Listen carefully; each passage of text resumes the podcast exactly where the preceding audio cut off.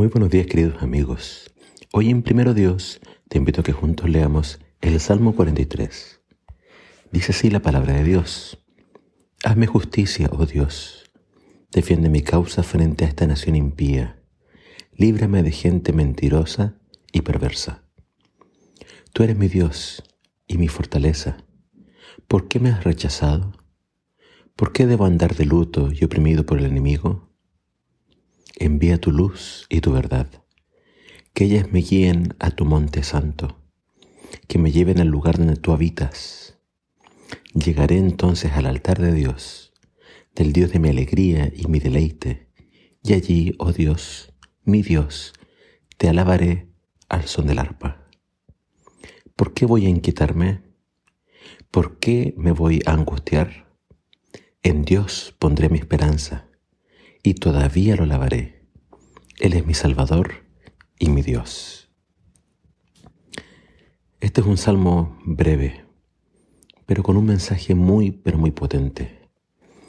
Comienza pidiendo que Dios le haga justicia. Por lo tanto, nuevamente volvemos a la idea de que una persona que cree en Dios también puede estar expuesta a injusticias. Por lo que vemos del contexto de este salmo, que lo haya escrito estaba lejos de Jerusalén, lejos de la presencia de Dios, y su anhelo era poder volver. A pesar de que era una persona que cree en Dios, estaba sufriendo injusticias. Habla de una nación impía, una, una nación mentirosa y perversa. Y él habla de Dios como su fortaleza. Y su pregunta entonces es, ¿por qué si Dios es tan grande y poderoso? Yo tengo que sufrir? ¿Por qué tengo que andar de luto? Y tengo que sufrir de parte de mi enemigo.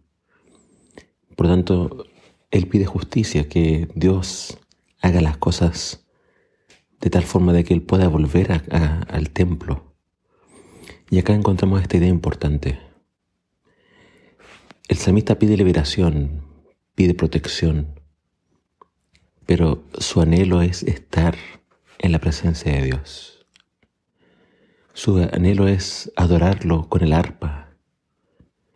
Es decir, si tú estás pidiendo liberación, si tú estás pidiendo justicia, si estás pidiendo que Dios te ayude, no te olvides también pedir esto. Buscar la presencia de Dios, estar en su, en su casa, ir a adorarlo. Si solamente le pedimos cosas pero no buscamos su presencia, no buscamos adorarlo, entonces nos falta algo muy importante. Porque toda bendición que pedimos, la bendición más grande, es tener comunión con Dios, es adorarlo en su presencia.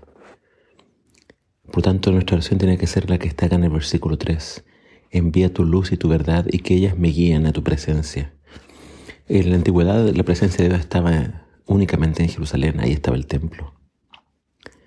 Pero Jesús después dijo que no quedaría piedra sobre piedra y que el Señor sigue buscando en cualquier lugar a quienes le adoren en espíritu y en verdad. Ahora que no hay un templo, es cierto, todos nosotros somos parte del templo, somos piedras vivas, dijo el apóstol Pedro. Y el Señor dijo que donde hay dos o tres congregados en su nombre, allí va a estar Él. Por tanto, necesitamos congregarnos, juntarnos con otros que creen en Dios y así juntos adorarlo y fortalecernos en la fe. termino con la idea del versículo 5. ¿Por qué voy a inquietarme? ¿Por qué me voy a angustiar? En Dios pondré mi esperanza y todavía lo lavaré. Estas preguntas que hace el salmista son preguntas que le hace a su corazón y a su mente. Muchas veces van a haber circunstancias que van a querer inquietarnos y angustiarnos. Pero Él dice, ¿por qué o para qué? Yo voy a poner mi esperanza en el Señor. Aunque mis circunstancias aún no cambien, voy a seguir alabándolo, voy a seguir confiando en Él. No esperes a que tu situación, tu situación cambie para buscar a Dios o para alabarlo. Alábalo ahora, agradecele ahora, antes de que vea los resultados. Eso es fe.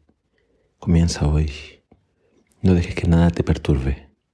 Pon tu confianza en el Señor y alábalo. Que el Señor te bendiga.